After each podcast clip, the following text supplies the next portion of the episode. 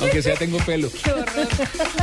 Ya quisiera peinarse así. El exjugador brasileño Ari Nelson, que estuvo en el Santos en el Flamengo, aunque no es muy conocido, se jubiló en el 2010, fue preso cuando salía de un motel.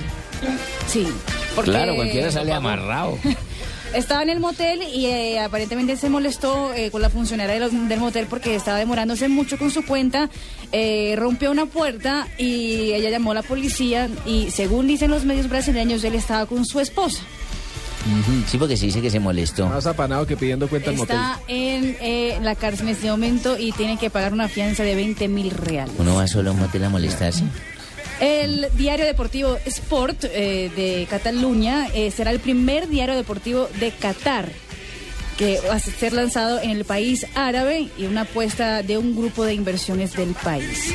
Y Karim Benzema y Ribery, hoy es el segundo día del juicio que los dos enfrentan en París y un testigo declaró que la prostituta Saya Dejar les había dicho que era mayor de edad, que tenía 18 años y por eso ellos le pagaron la plata que le pagaron. Ya. Ninguno de los dos eh, asistió al juicio. Ninguno de los dos asistió al juicio. Sí.